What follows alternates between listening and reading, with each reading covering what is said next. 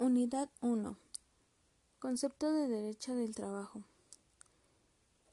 Este define el derecho laboral como el sistema de normas destinado a la tutela y promoción jurídica de las relaciones individuales y colectivas de trabajo.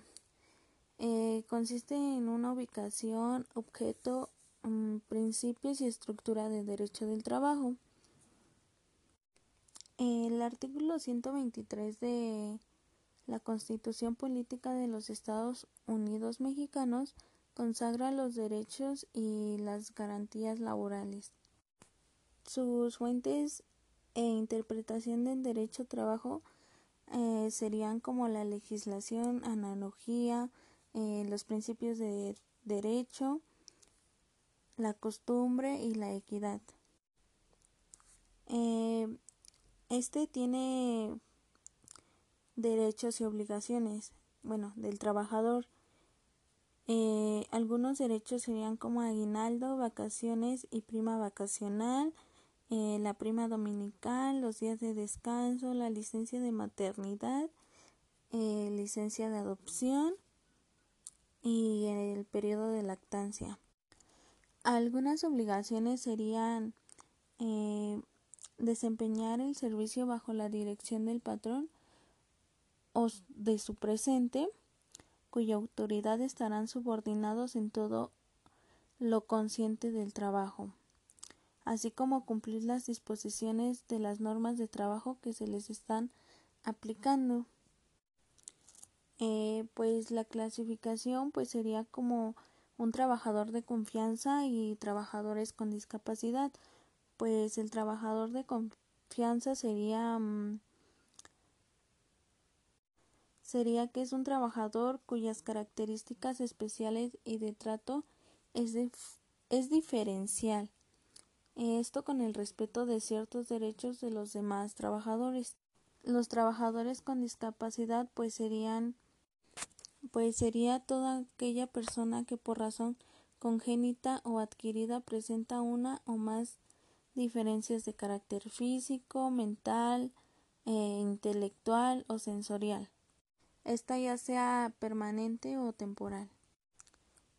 Eh, sigue lo que es el patrón, que es una persona física o moral que contrata a una o varias personas físicas que paga un sueldo por la prestación de un servicio. Algunas, algunos derechos y obligaciones de este serían cumplir con las disposiciones de las normas de trabajo aplicables a sus empresas o establecimientos, mm, pagar a los trabajadores salarios e indemnizaciones de conformidad con las normas vigentes en la empresa o establecimiento. El, representante del patrón serían los directivos, administradores, gerentes y demás personas que ejerzan funciones de dirección o administración en la empresa o establecimiento. Eh, los intermediarios, pues es la persona que contrata o interviene en la, en la contratación de otras personas para que presten los servicios al patrón. Entendemos por empresa que es una, una unidad económica que satisface a los bienes y servicios, así como también un establecimiento es la unidad técnica que como sucursal, agencia u otra forma semejante será parte integrante y contribuyente en la realización de los fines de la empresa. Existe la sustitución patronal, que es cuando un nuevo empleado puede, puede sustituir al anterior, pero la responsabilidad solidaria continuará. Por la relación de trabajo entendemos que cualquiera que sea el acto que le dé origen la prestación de un trabajo personal subordinado a una persona mediante el pago de un salario. Tenemos lo que son contratos a prueba y contratos de capacitación. Eh, pues los requisitos para el contrato de prueba pues sería que tienen los contratos de prueba es que la naturaleza del trabajo sea de un tiempo indeterminado o exceda a los 80 días de trabajo.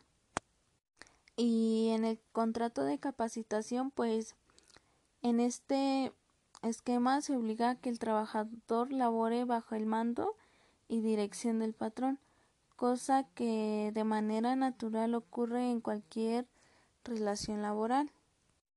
La presunción de la relación de trabajo, pues, es la existencia del contrato y la relación de trabajo entre el que presta el trabajo personal y el que lo recibe. El derecho de la antigüedad laboral es el tiempo laborado por un trabajador para una empresa determinada. Eh, esto nos quiere decir que el lapso en que ha permanecido o permanece en ella desde el momento en que firmó su contrato inicial y hasta la fecha presente o la fecha en que terminó este la relación laboral. La prima de antigüedad es una obligación laboral que todas las empresas deben de otorgar a sus empleados de planta por la disposición de la Ley Federal del Trabajo. Eh, ¿Cómo nos pueden pagar la prima de antigüedad? Pues sería por la muerte o invalidez, despido y retiro voluntario. Las causas justificadas de despido, formalidades, requisitos y efectos serían que son causas de determinación en la relación de trabajo, eh, el mutuo consentimiento de ambas partes, la muerte del trabajador, eh, la incapacidad física o mental o inhabilidad manifiesta del trabajador que haga imposible la prestación del trabajo. El acoso sexual y el hostigamiento, pues el acoso sexual es una forma de violencia en la que no existe la subordinación y hay un ejercicio abusivo del poder que conlleva un estado de indefensión y riesgo para la víctima. El hostigamiento es el ejercicio del poder en que la relación de subordinación real de la víctima frente al agresor en el ámbito laboral se expresa en conductas verbales, físicas o cualquiera de esas dos. Mm, hay causas del despido injustificado. Algunas serían que si el trabajador no cumplió con las obligaciones derivadas del contrato de trabajo, eh, o bien que el reglamento interior del trabajo no concurrió en alguna de las cuales la recesión y el patrón decide terminar la relación laboral. Este despido será injustificado. Eh, la carga de, de prueba se, es la obligación que tienen las partes de probar en exceso los hechos o actos en que fundan los derechos pretensiones para obtener una sentencia favorable. Eh, algunas indemnizaciones que corresponden al trabajador que reside según la duración de la relación de trabajo, prescripción de la acción de rescisión. Hay otra que es indemnización por tiempo indeterminado y una tercera que es indemnización por tiempo determinado.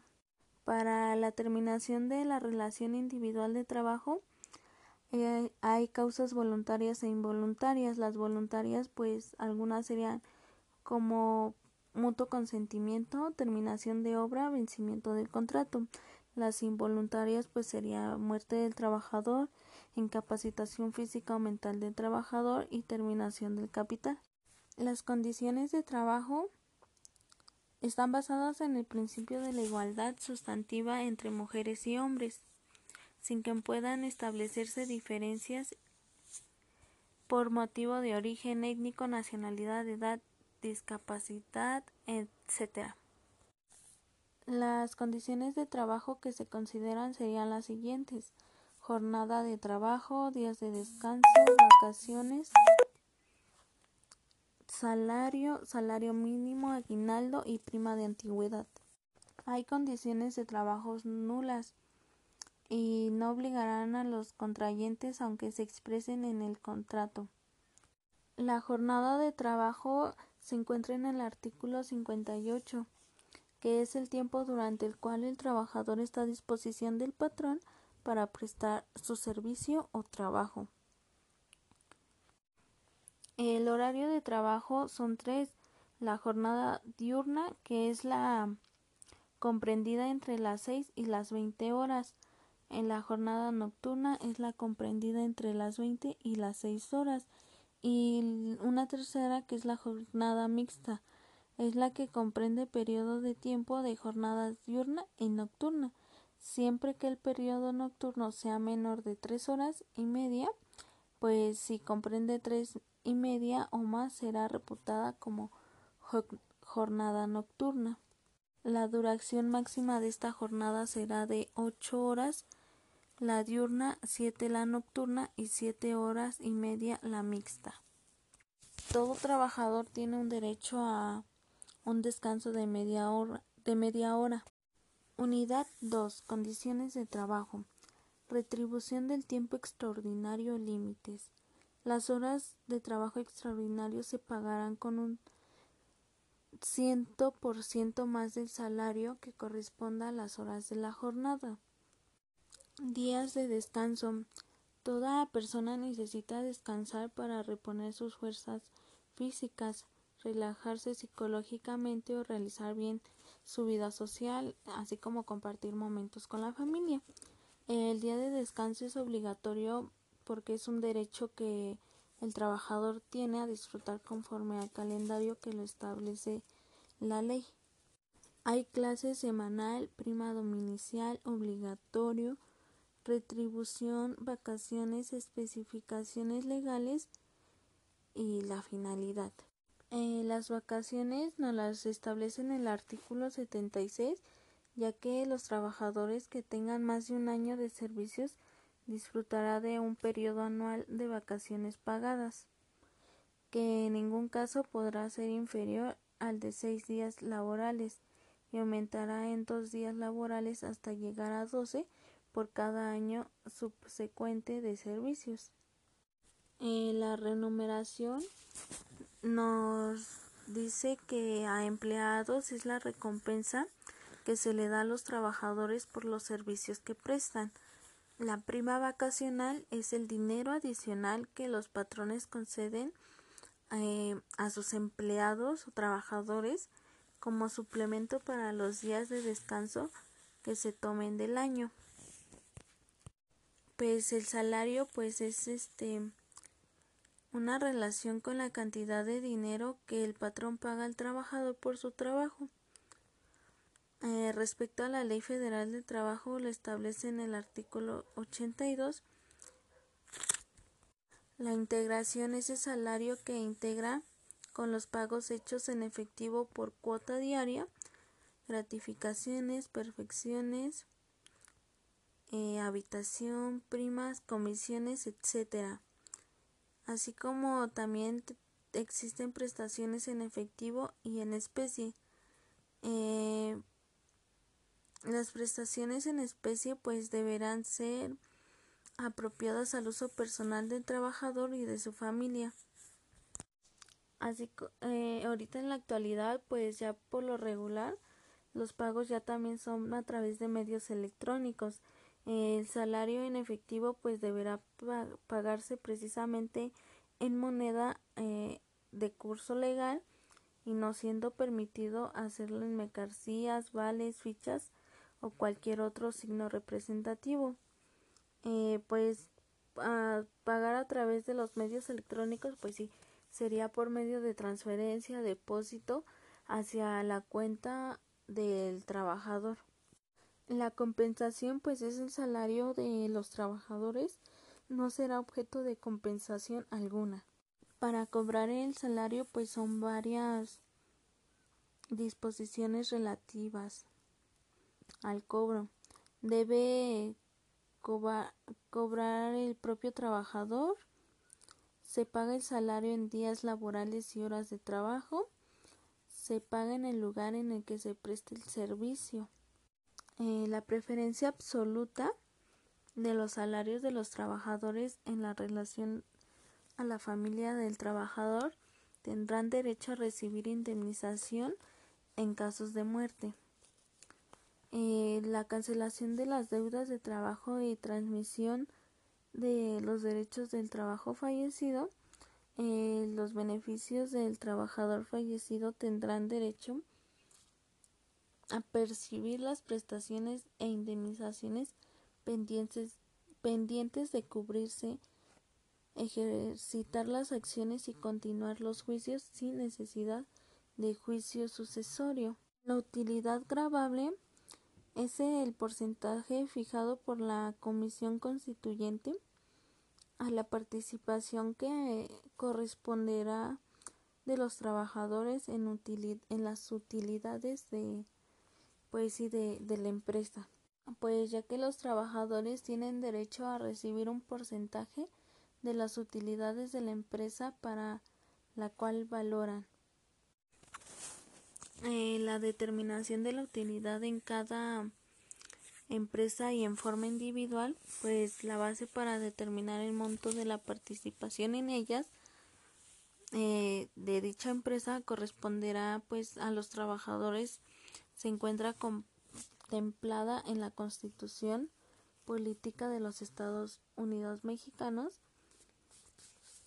Eh, las empresas exceptuales del reparto pues quedan eh, exceptuadas de la obligación a repartir las dichas utilidades. Los trabajadores sujetos a condiciones especiales en cuanto al reparto, pues la utilidad repartible se divide entre dos partes iguales. Eh, la primera sería repartida por la cual entre los trabajadores toman en consideración el número de los días trabajados por cada uno en el año independientemente del monto de los salarios, eh, pues la segunda se repartirá en proporción al monto de los salarios devengados por el trabajo prestado durante el año. Mm, también nos dice que, bueno, los derechos de habitación de los trabajadores pues son la empresa agrícola, industrial, minera o cualquier otro tipo de clase de trabajo y pues estas están obligadas a proporcionar a los trabajadores habitaciones cómodas e higiénicas. Las normas jurídicas en materia de vivienda, Infonavit, objetivos, obligaciones, lo que son las habitaciones del patrón, fondo habitacional, integración y la devolución, eh, dice que toda familia tiene derecho a disfrutar una vivienda digna y decorosa, ya que la ley establecerá los instrumentos y apoyos necesarios para el fin de alcanzar pues dicho objetivo, ¿no? La afiliación del patrón al Infonacot eh, pues dice que es el instituto del Fondo Nacional para el Consumo de los Trabajadores, pues Infonacot es una institución pública cuyo objetivo principal es ofrecer a los trabajadores del país créditos baratos y accesibles para alguna adquisición de bienes y servicios.